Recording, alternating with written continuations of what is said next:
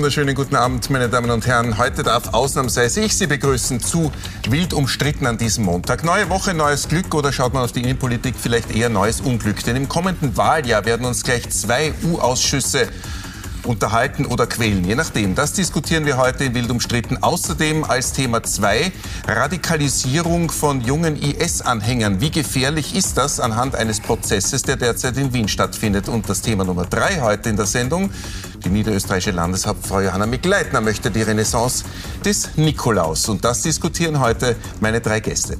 Ich darf Petra Stuiber bei uns in der Runde begrüßen. Sie ist stellvertretende Chefredakteurin des Standard, leitet derzeit die Chefredaktion im Team. Herzlich willkommen, guten Abend. Schönen Abend. Außerdem bei uns ist Klaus Reitan, seit Jahrzehnten Beobachter der Innenpolitik, derzeit Chefredakteur des ÖVP-Blogs zur Sache.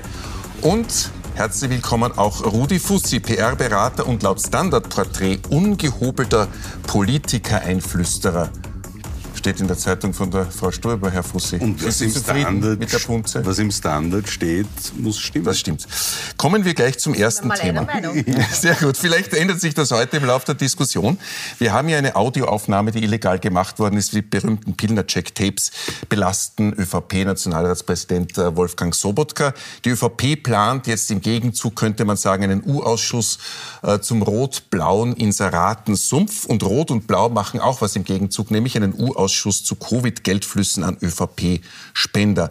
Bevor es hier einen Schlagabtausch der Lager gibt, Frau Stulber, vielleicht Ihre Einschätzung, ist das eine Revanche, eine innenpolitische Revanche oder hat wenigstens einer der beiden U-Ausschüsse Berechtigung? Naja, also dass man sich anschaut, wie die KOFAG-Mittel vergeben wurden, ich glaube schon, dass das äh, eine, eine sachliche, einen sachlichen Hintergrund hat und dass man sich das durchaus einmal anschauen könnte. Also es gab ja auch genug Kritik daran. Und ähm, worüber man natürlich diskutieren kann und muss, ist über die Zeit. Ja? Also der Zeitpunkt ist natürlich ganz bewusst gewählt und selbstverständlich ist das auch schon so platziert, damit es gut gut in den Wahlkampf hinein äh.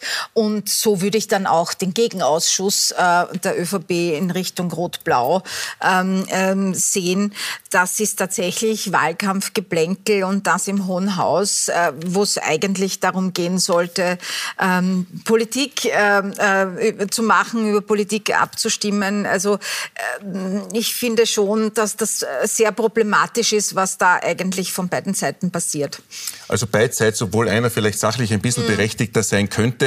Äh, hören wir uns kurz einmal ein Statement an, Herr Reithan, von äh, Kajan Kreiner, natürlich dem Fraktionsführer der SPÖ in mehreren U-Ausschüssen, was er zu diesem U-Ausschuss sagt, den er gemeinsam mit der FPÖ ja anstrengen möchte.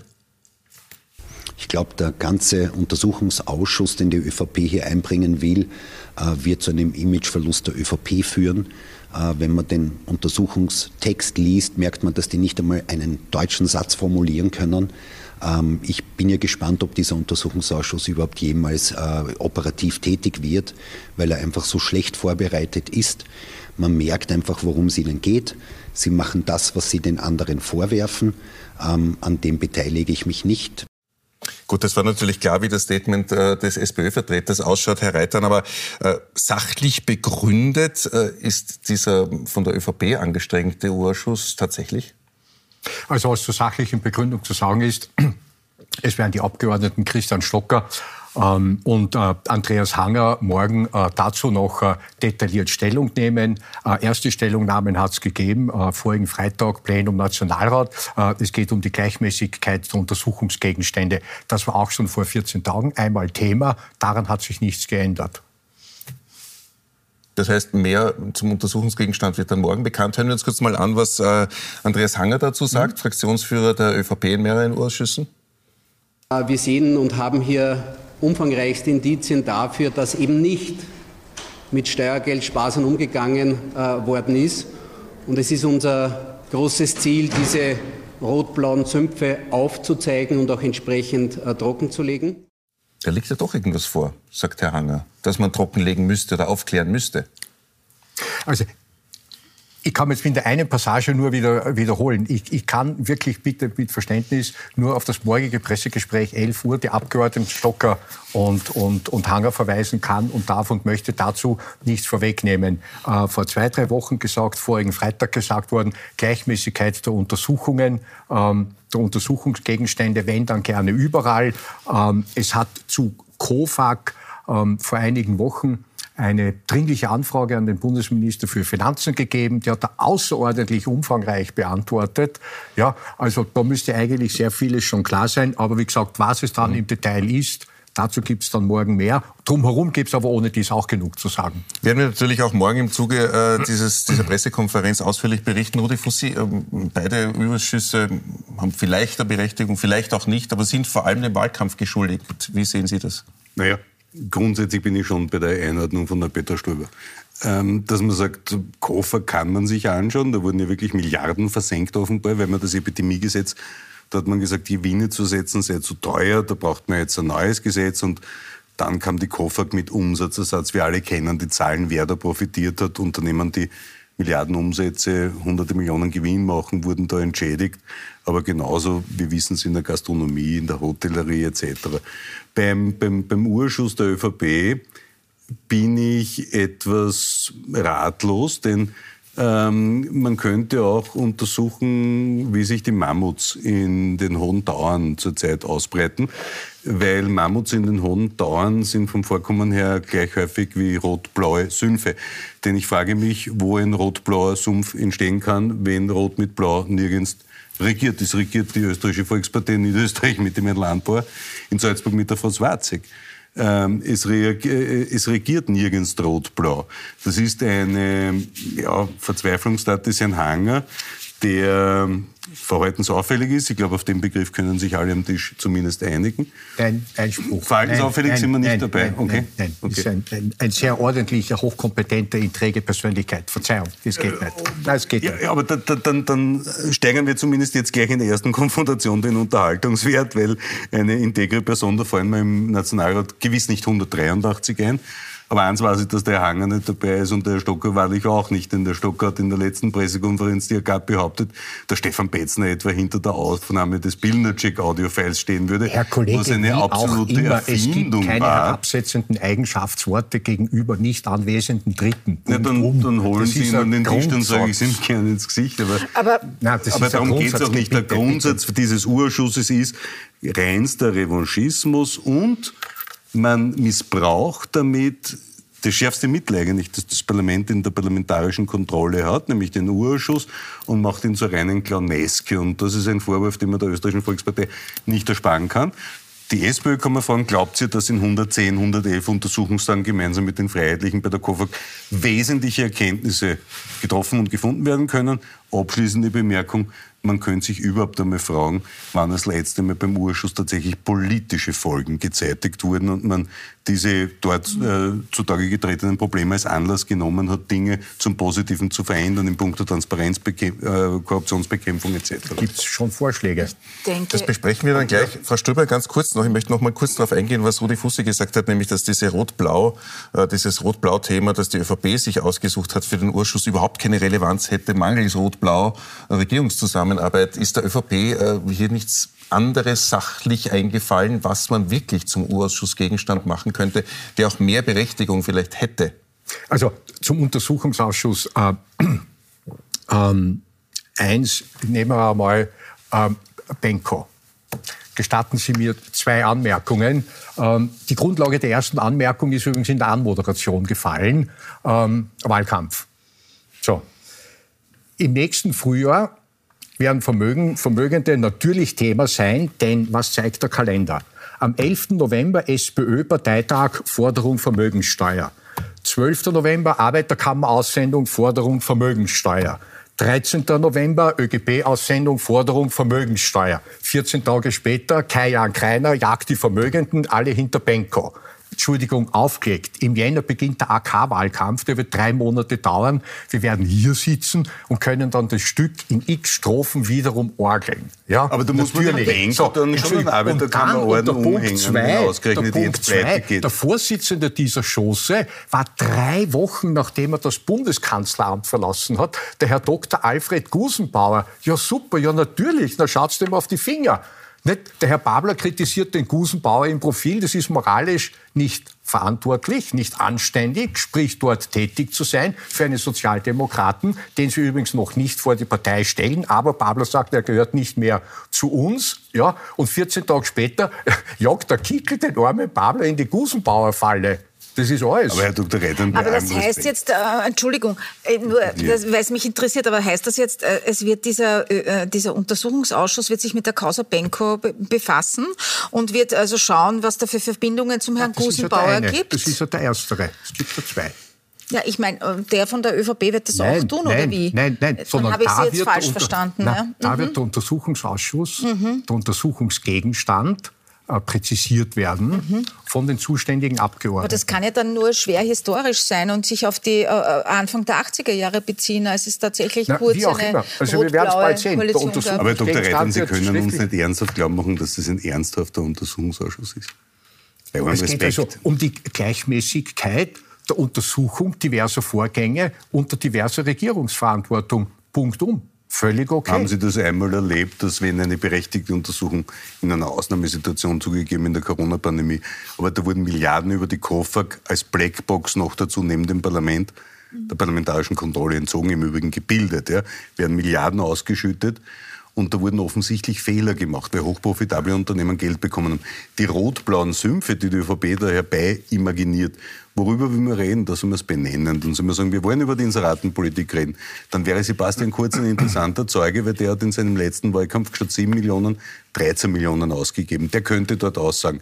Wir können auch über anständige Honorare von Politikern reden. Da könnte man Ernst Strasser befragen. Der könnte dazu Auskunft geben oder Sophie Kammersinn, der war, die auch das sehr war nicht als privatwirtschaftlich das erfolgreich war. nicht war. als Politiker. Aber wissen Sie, was nicht funktionieren wird, ist die Strategie, Herr Dr. Reitern, die auch der Herr Stocker fährt als Generalsekretär der ÖVP, dass man sagt, ja, da gibt es zwar ungefähr 27 Leute, gegen die ermittelt wird oder die vor der Anklage stehen, aber das ist alles diese geschissene linke Wecker SDA. Das sind diese linken. Nein, nein, nein, das hat er nicht. Nein, nein, nein. Genau das wird gesagt. Entschuldigung, Kollege Fussi, das hat er nie, das sagt das er Wort so geschissen nicht. hat er nicht würde, verwendet, aber so und nein, gleich. Nein, also bitte, Herr Generalsekretär Stocker bedient sich nicht dieser Ausdrucksweise. Ja, das habe so. ich gerade gesagt, aber ja, inhaltlich eben. hat er sich auf diese lächerliche Ebene gegeben und zu sagen, ist ein reiner ja. Zufall von Grasser über Straße, nein, nein, über Kammersinn. So, zeigen Sie mir das in anderen Parteien, Herr Doktor. weil der Kollege Fuß hat gemeint, was nicht funktioniert. Ja. Ähm, ich mache einen Vorschlag, was funktioniert.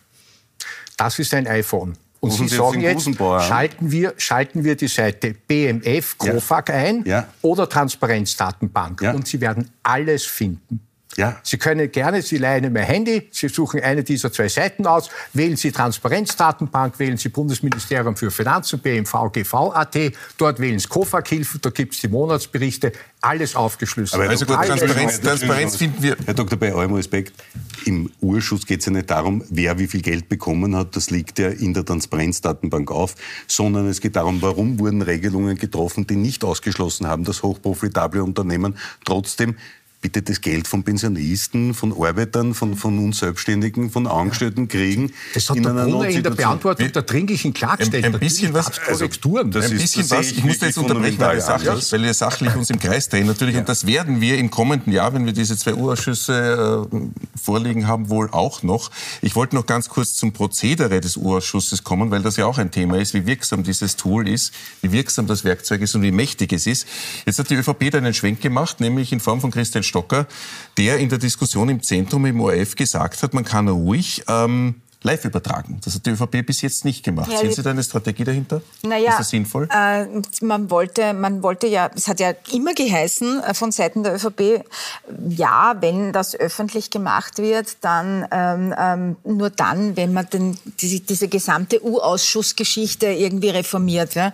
Und das ist jetzt ein tatsächlicher Meinungsschwenk und ich denke schon, dass da irgendwie ähm, natürlich eine, eine, eine politische Absicht dahinter steht. Ja? Also man will offensichtlich ähm, hält man sich diesmal an die, oder man plant zumindest sich an die Wahlkampfkostenbeschränkungen zu halten und macht es dann halt übers Parlament oder so und wirft sich dann gegenseitig die, äh, äh, die ähm, ja, die Unfreundlichkeiten an den, an den Kopf.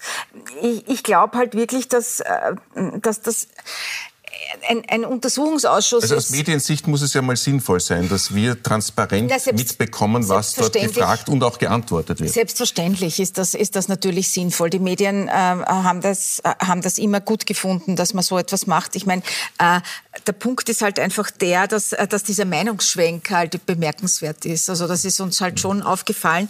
Und ich glaube schon, dass ähm, äh,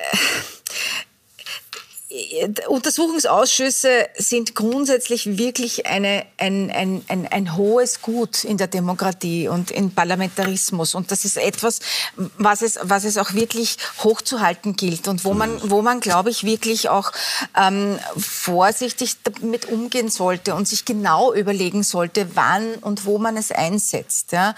Und es ist natürlich ja auch ein, eigentlich etwas, was, äh, womit eine, eine Opposition, eine Regierung auch äh, ähm, äh, kontrollieren kann. Und das, es wird alles irgendwie so vermischt gerade und umgekehrt. Und, ähm, und ich denke, ähm, wenn am Ende dabei rauskommt, dass, äh, dass äh, wieder irgendjemand sagt, das Parlament ist eine Quatschbude, was ja schon gesagt wurde, und ähm, das ist ja alles irgendwie nur mühsam, weil da wird irgendwie nur geredet und, dann, äh, und, und es gibt nur Schlammschlachten, dann ist es letztlich eine Schädigung des Parlamentarismus. Und das äh, kann Demokratinnen und Demokraten einfach nicht recht sein. Und ich würde wirklich glauben, dass es wichtig wäre, diese, diese Instrumente mit einer gewissen ähm, ähm, mit einer gewissen Delikatesse zu handhaben, ja, und nicht sich einfach gegenseitig damit irgendwie zu bewerfen. Also ja zu einer Reform, aber die muss wohl mhm. überlegt sein. Die Frage ist natürlich, ob diese äh, Live-Übertragung allein die da im, im Raum steht, das leisten kann, Herr Reiter. Woher kommt denn eigentlich, ist die Motivation, die die Frau Ströber da festgelegt hat für die ÖVP, für Sie nachvollziehbar oder gibt es ein anderes Motiv der ÖVP, warum man jetzt plötzlich sagt, ja, zum Live-Fernsehen? Also, also jetzt darf ich zwei Sachen sagen. Erstens, die, die authentische Erklärung für die ÖVP gibt ja ein Generalsekretär und der ein Abgeordneter. Ähm, ich möchte aber aus dieser Sicht, aber auch als Journalistenkollege, mehrfach Chefredakteur, der Kollegin Struiber wirklich recht geben. Äh, es ist sehr, sehr vieles vermischt worden. Sehr, sehr vieles vermischt worden. Es ist unerträglich, dass eine Befragung kann durchgesetzt werden mit den Mitteln der Justiz und wird geführt mit den Mitteln der politischen Kampfrhetorik. Die können dort Fragen stellen, das können Staatsanwälte nicht. Aber dafür haben sie Durchsetzungsmittel der Staatsanwälte. Also eine wüste Vermischung. Und der Herr hat auch, wenn ich Generalsekretär Stocker zitieren darf, der hat gesagt, ja, natürlich reden wir genau darüber. Aber wir reden ähm, Bedingung Entschlagungsrecht, wie wird das ausgestaltet? Befragungsmöglichkeiten, wie wird das ausgestaltet? Was ist denn, wenn eine Journalistenberufskollegin hinkommt? Melden die dann Reserven an wie der ORF beim Infofreiheitsgesetz? Und wir wissen alle, was ist denn mit dem Recht aufs eigene Bild? Die Menschenwürde ist doch das höchste Gut. Und die ist zu schützen. Natürlich die Unversehrtheit der Person, das Ansehen der Person. Dann werden womöglich Angestellte, B, C-Kräfte, werden dann da durch die Kamera geschleust. Ja, also Kameraspalier. Also Sie, das sind ja unvorstellbare Sie Sachen, wo jede von uns sagt, Freunde, da ist vieles durcheinander geraten, schauen wir es uns an, regeln wir das neu und in Ruhe. Und auch dazu gibt es nicht zuletzt vom Herrn Stocker Vorschläge. Die Vorbehalte sind schon sehr lang bekannt, aber sind Sie jetzt, sind Sie jetzt persönlich für diese Live-Übertragung oder zumindest für eine Ausweitung auf gewisse Personen des öffentlichen Interesses und andere sollen nicht übertragen werden vielleicht? Also prinzipiell das möglich, die Möglichkeit sollte es geben, Ihrer Meinung nach?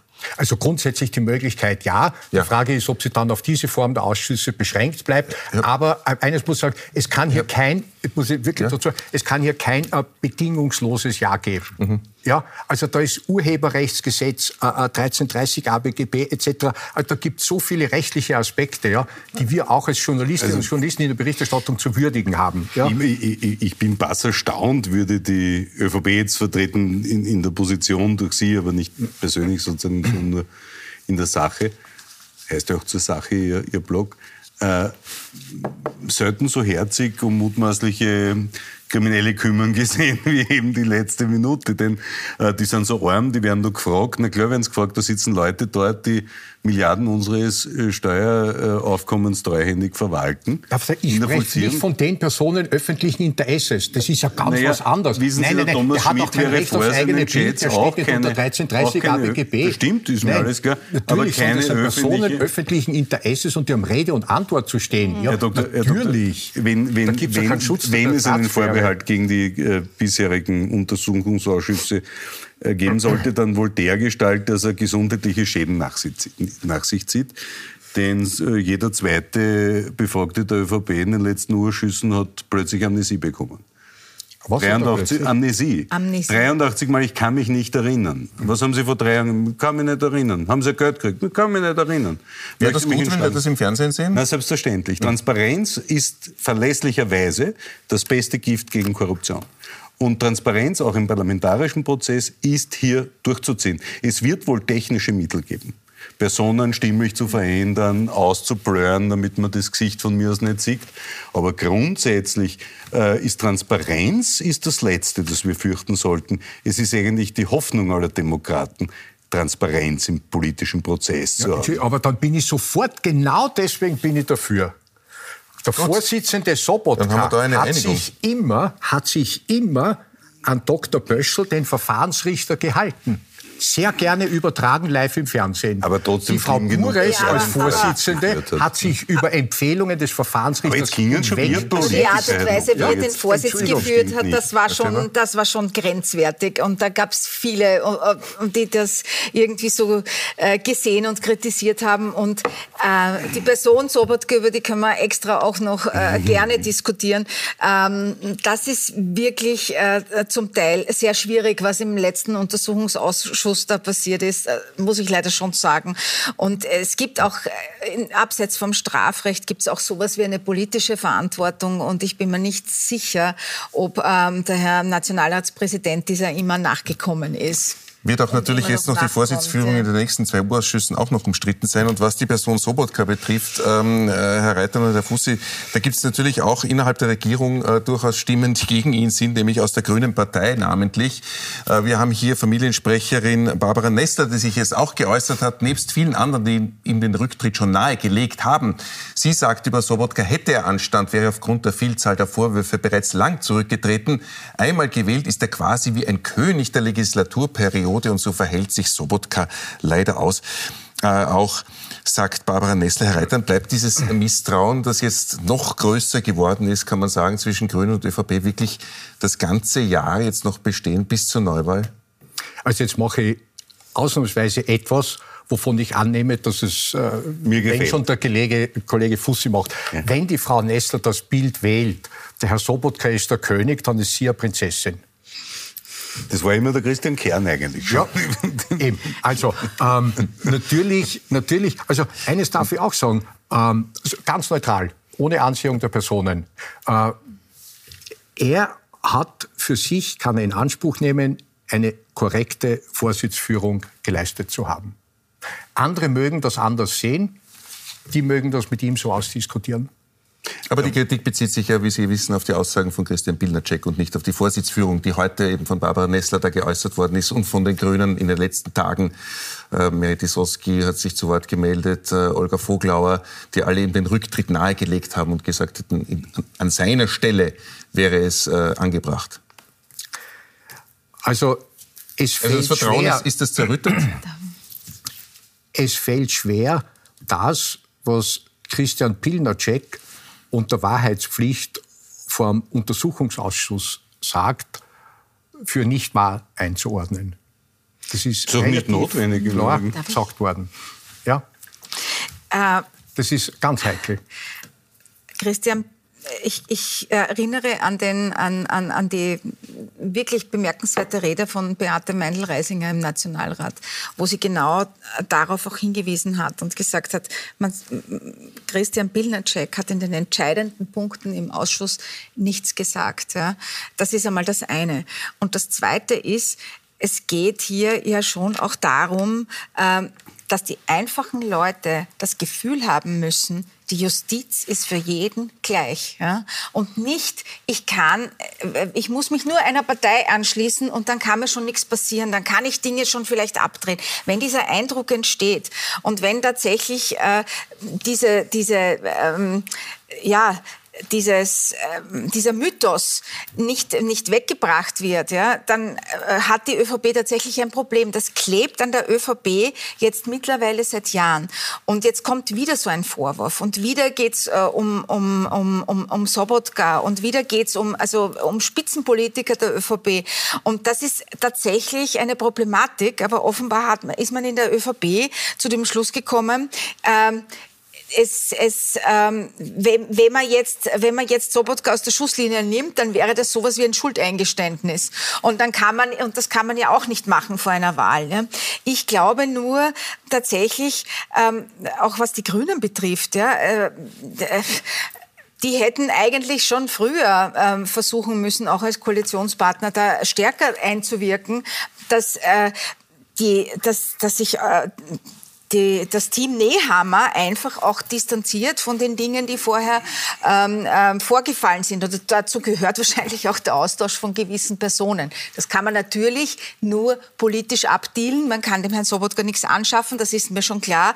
Aber das ist schon, das ist ein riesiges Problem für die ÖVP. Das kann man, glaube ich, nicht wegdiskutieren. Sie können gleich Antworten darauf hereitern, weil es interessant ist, was äh, Frau Ströber gesagt hat, was eben äh, die, die, die Grünen und die Power betrifft. Äh, Rudi Fussi vorher noch hätten die Grünen wirklich ähm, diese dieses Standing gehabt oder diesen Nachdruck, tatsächlich der ÖVP das Messer anzusetzen und sagen, Sobotka muss gehen, das geht nicht mehr weiter? Ähnlich wie in der Kurzsituation hätte man strategisch und spieltheoretisch wohl spielen können, wenn man es spielen äh, wollte.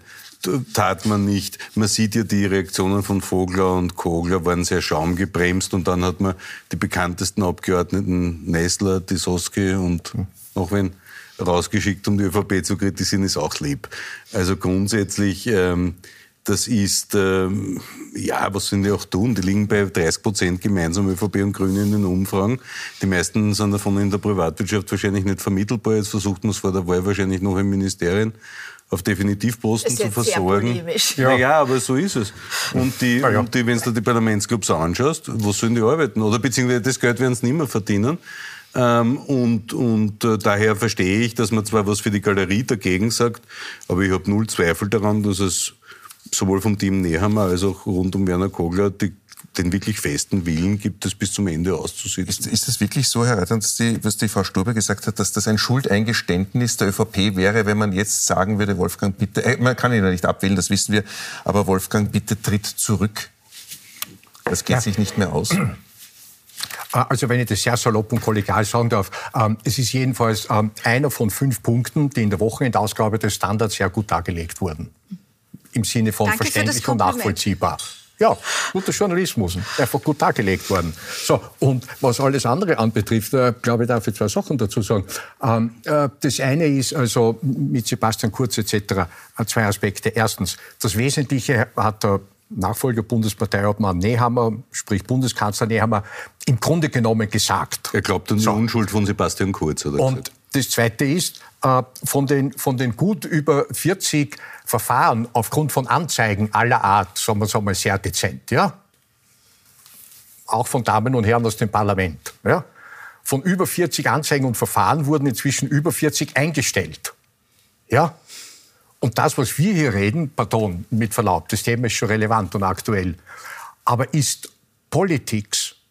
Und das, was das Wesentliche ist, ist natürlich die Politik, also die inhaltliche Politik. Und die wird gemacht, die wird geleistet. Apropos auch andere Tageszeiten, Nachrichtenmedien fairerweise haben anständig darüber berichtet. Bitte, vorige Woche drei Tage lang Budget. Natürlich, da wurde vieles geleistet, inhaltlich. Ja. Bis, bis einschließlich Freitagabend ja. Medienförderung, bis einschließlich ja, Freitagabend Nationalfonds. Und fairerweise muss man dazu sagen, auch einiges einstimmig, zwei Jahre vorberaten zwischen Regierungs- und Oppositionsparteien, einiges einstimmig beschlossen worden. Das ist die inhaltliche Politik und in der wird sehr, sehr viel geleistet und abseits Wahlkampf ist nächstes Jahr sehr, sehr viel zu tun, egal ob Sie die Fragen der äußeren Sicherheit, der inneren Sicherheit, äh, der Energiewende, der Wärmewende, äh, Wirtschaft, Wohlstand etc. anschauen. Halten wir das mal kurz fest, was die Regierung da, also was Klaus Reiter gemeint hat, dass einiges geschafft wurde von der Regierung, also Amtsgeheimnis so halbert vielleicht, je nach Einwohnerzahl. Klimaschutzgesetz, Heizungsgesetz, halbert, weil es nicht mhm. verpflichtend ist, aber Steuerreform ist da Gesundheitsreform. Offen bleiben noch äh, ORF, Bundesstaatsanwalt und Klimaschutzgesetz. Nicht nur, es bleibt die generelle Antwort auf die Frage offen, wie Österreich seine Zukunft gestalten wird, wenn die Staatsschulden von 240 Milliarden auf 400 Milliarden steigen und die Refinanzierungskosten für die Zinsen von 2 Milliarden auf bis zu 10 oder mehr wie wir jetzt schon bei 14 mittlerweile. Ja? Also äh, da reden wir von einem Mehrfachen der Kosten des Bildungssystems, die wir jetzt nur für Zinsen mehr zu zahlen haben. Wo ist denn die Antwort darauf? Wenn die Antwort der Regierung auf Inflationsbekämpfung, Teuerung, gestiegene Mieten ist, dass man sich auf imaginäre rote, blaue Sumpfsuche in einem Hangar Stocker-Urschuss macht, gratuliere. Das ist verantwortungslos. Da hat man die Verantwortung für die Republik bereits an der Eingangstür abgegeben. Darf ich bitte ganz kurz dazu Entschuldigung, Kollege Fussi, also bei allem Respekt vor Ihrer Person, das ist ein Kommunikationsgebräu aus, aus Maastricht und Kaffeesud, das Sie da servieren. Also die Frage, Weil? die Sie, die, die, ja, und zwar, äh, Sie war für konkret oder haben es zumindest versucht, so zu tun, als würden Sie ja. die Frage nach der Tilgbarkeit von Staatsschulden aufwerfen. Ja, Habe ich das nicht war ja gemacht. ursprünglich der Ausgangspunkt Ihrer letzten Ausführungen. So, äh, gute Frage. Fiskalrat hat sie beantwortet. Der Fiskalrat ist optimistischer als amtierende Finanzminister Magnus Brunner und sagt, Neuverschuldung wird unter 3% bleiben, bei 2,6, 2,7 und zwar auch Gut. unter dem Gesichtspunkt dieser ja, Finanzierung. Da, da, sind wir, da sind wir extrem in der Kaffeesudleserei, da sind wir extrem in der Kaffeesudleserei auf ja, ein staatliches Ich möchte ganz kurz das ist zum, letzten, halt zum letzten Jahr kommen, das vor uns liegt, Frau Ströber, weil äh, das ein Wahlkampfjahr ist und die zwei Urausschüsse da sind. Aber welche Vorhaben muss denn die Regierung noch äh, schaffen, dass man sagt, na gut, das ist noch eine Bilanz, die man wirklich herzeigen kann? Naja, also. Äh, Oder geht sich das nicht mehr, mehr aus mit den beiden Partnern, die sich gegenseitig misstrauisch beäugen? Es ist eine, naja, einerseits tun sie das schon und ich, also es, das, das sind so Wellenbewegungen. Ja? Ich habe das Gefühl, also es, es, gibt immer so, es gibt immer so Situationen, wo man das Gefühl hat, jetzt geht gar nichts mehr weiter. Na, und dann ähm, handelt man sich doch noch weiter und macht dann doch noch irgendetwas. Also ich meine, ähm, Finanzausgleich ist geschafft. Ja? Ist, ist, ich würde das jetzt eigentlich äh, ähm, auch noch dazu zählen zu dieser Bilanz, weil das ist schon auch immer ein großes Ding. Ähm, ich weiß nicht, ich denke mal, ähm, eine, eine, eine Geschichte, die, äh, die, die wichtig wäre, wäre die Sache mit dem äh, Generalstaatsanwalt. Also das ist die Justiz so aufzustellen, dass sie also wirklich äh, gut dasteht, wäre eine wichtige mhm. Sache. Und vor dem Zugriff der ÖVP äh, geschützt die, die, wird. Äh, ja, das, ja. das, das, das Sicht ja. jedes Staatsbürgers, hoffe ich. Das Transparenzgesetz, also ja, äh, das wäre auch noch äh, irgendwie gut umzusetzen. Und äh, Klimaschutz aus Sicht der Grünen, also da würde es keine Ruhe geben. Ja, es gibt, es gibt doch noch einige Baustellen, obwohl manches geschafft worden ist. Wir schauen uns jetzt aber andere Baustellen an in unserem Land. Das betrifft die Baustelle Integration und Radikalisierung. Wir sehen es an gewissen Auswüchsen tagtäglich oder wöchentlich in Österreich und in ganz Europa. Wir sind gleich wieder da bei Wild umstritten.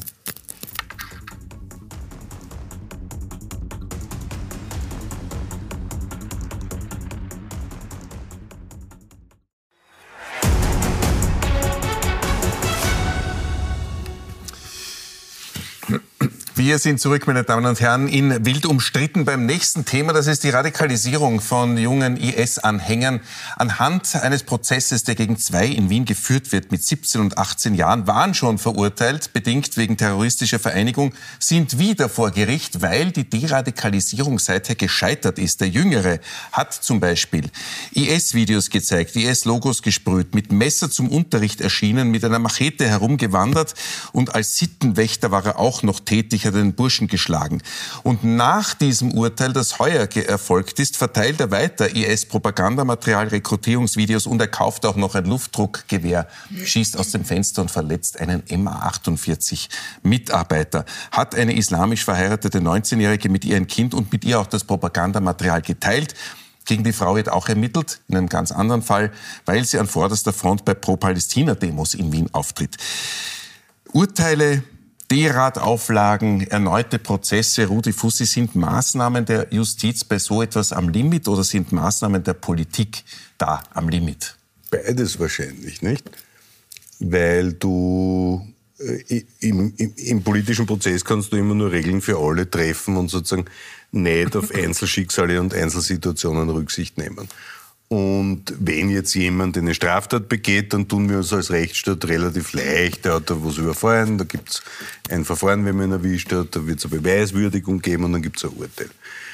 Bei Jugendlichen tun wir uns wahnsinnig schwer. Wir tun uns generell schwer in diesem ganzen Bereich des politischen Islamismus. Reicht schon ein Video teilen auf TikTok, wo zum Abschlachten von jemandem aufgerufen wird? Muss man selber aufrufen, um jemanden abzuschlachten? Muss man das mit einem Smiley teilen, wenn irgendwo Babys in den Ofen geworfen werden von der Hamas?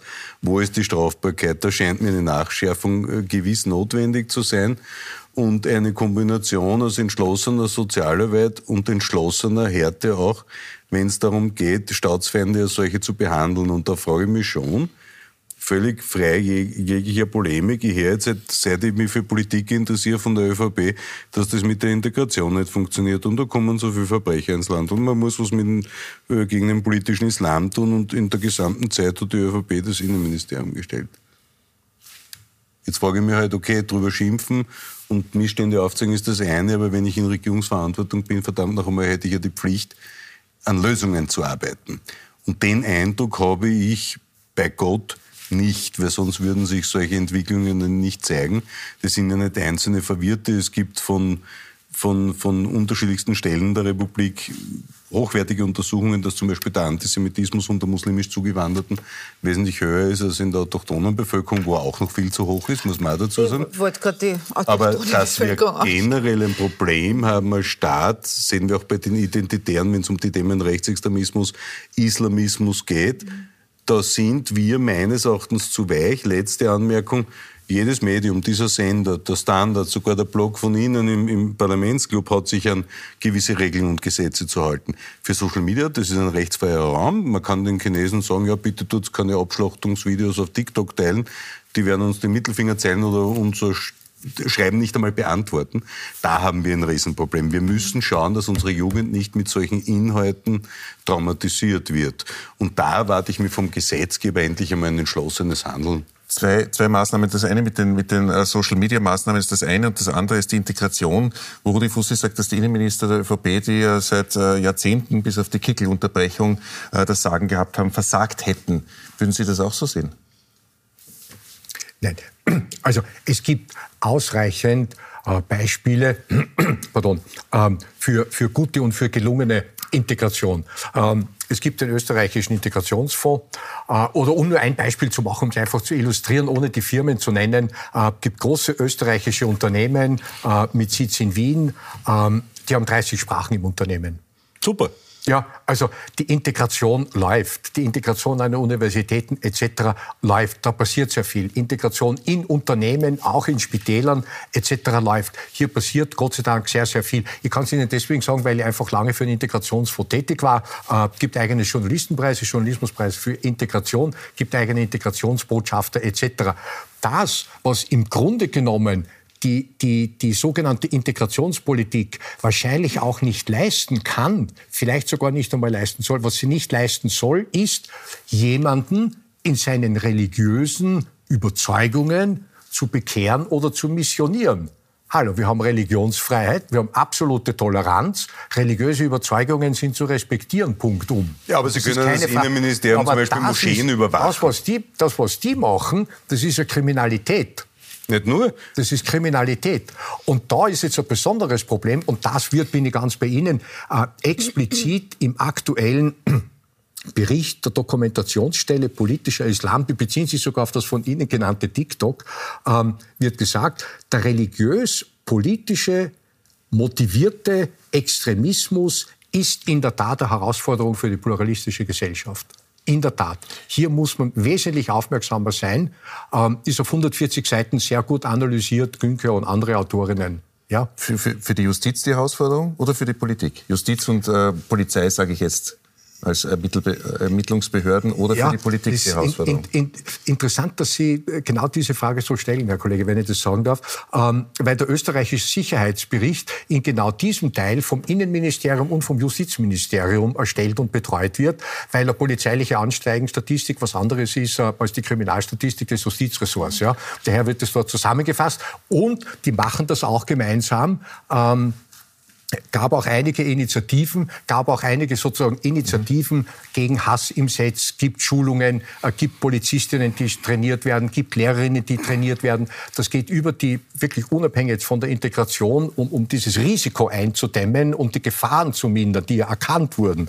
Ja, jetzt und das geht hin bis zur Medienkompetenz, sprich TikTok, wo man einfach sagt, Freunde, das muss man sich wirklich anschauen. Leider ist es nicht so weit, kurz, hat ja. nicht so weit gereicht, dass man den Terroranschlag in Wien damals verhindert hat, obwohl ja. man die Hinweise hatte. Frau Ströber, TikTok ist das Stichwort gewesen. Die mhm. Hassprediger, die ähm, jetzt gerade in Zeiten des Nahostkonflikts noch öfters äh, Anhänger finden und zumindest geteilt werden.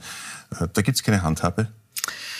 Ähm, Gibt es irgendwelche Beispiele, die vielleicht äh, uns Hoffnung machen? Ich würde ich würd da gern, also ich glaube tatsächlich, die digitale Bildung äh, wäre so eine Geschichte, die, und da geht es jetzt nicht darum, dass man lernt, irgendwas zu programmieren, sondern da geht es darum, also die äh, äh, junge Leute wissen alle, wie man mit, äh, mit den ähm, ähm, diversen Tools umgeht. Die Problematik ist nur, wie, wie können Sie es, wie können Sie es einordnen? Ja? Sprechen Sie darüber, über das, was Sie in Ihrer Freizeit äh, lesen, machen, äh, äh, äh, posten, was auch immer. Ja?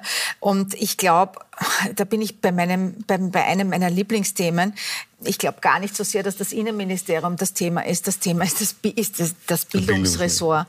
Das Bildungsressort, da haben wir, da, wir haben da wirklich ein Problem, das sich aufstaut seit Jahrzehnten. Ähm, wir müssen Bildung ganz anders denken. Wir müssen tatsächlich auch äh, sie verquicken mit, mit einer Form von Sozialarbeit ja? und nicht nur in den sogenannten Brennpunktschulen.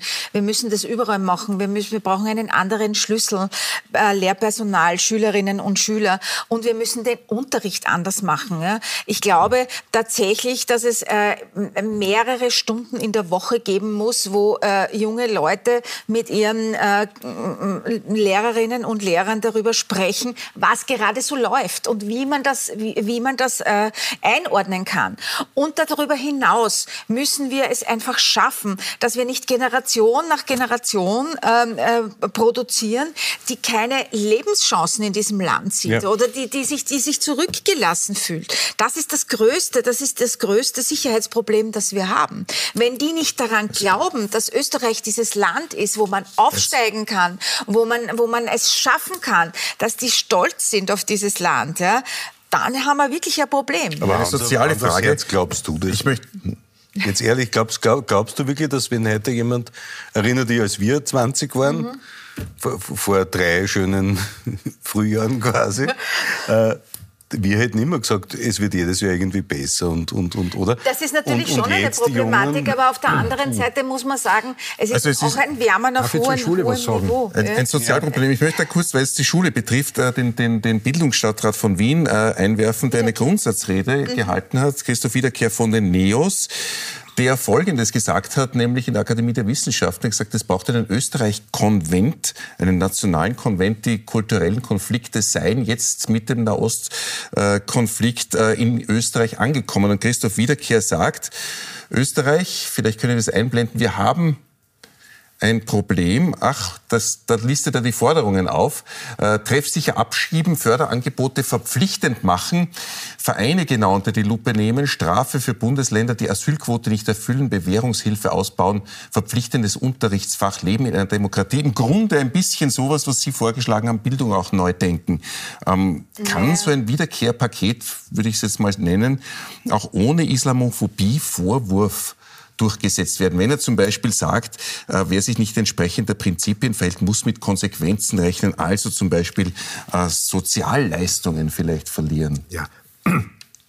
Pardon, das ist ein bisschen politisch, rhetorisch, martialisch. Ich glaube, die Frage ist, äh, die wesentliche Frage ist wesentlich einfacher, aber schon anknüpfend bei den Antworten der Frau Kollegin Stuber, ähm, den geschätzten, geschätzten Kollegen und den trefflichen Antworten.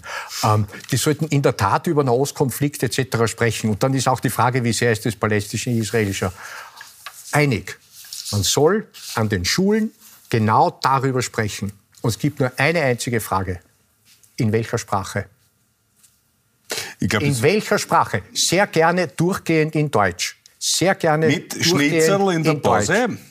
mit Schnitzel in der Pause. Ja, Herr Kollege, ja, schauen Sie, lustig. Wenn wir uns nicht über die Sprache verständigen, also Ja, aber brauchen wir das- jetzt nicht aber- aber Wittgenstein Sie tun so, strapazieren. Sie bauen jetzt aber einen Strom an, Herr Dr. dann wollen Sie es in Arabisch machen. Aber Nein, aber Entschuldigung, um wer, wer zweifelt denn, dass die Sprache bei uns Deutsch ist? Aber die das ist die Antwort. ist Deutsch. diejenigen, die hinter den Lehrerinnen in deren Muttersprache, die nicht Deutsch ist, hinter der Lehrerin Ja, aber, verze bis ja, aber verzeihen Sie, aber entschuldigen Sie, Entschuldigung, wir das ist reden, doch nein, dokumentiert. Reiter, ja, aber das wir reden, doch Naja. entschuldigen Sie, Du wir weißt doch, wie es an den Schulen Ja, aber wir reden doch von Kindern, Herr Dr. Reitern. Und wenn die Kinder in der Pause, die 8-, 9-jährigen Kinder, miteinander Türkisch oder Syr- Syrisch reden oder was auch immer, wo ist das Problem, Problem? kein Problem.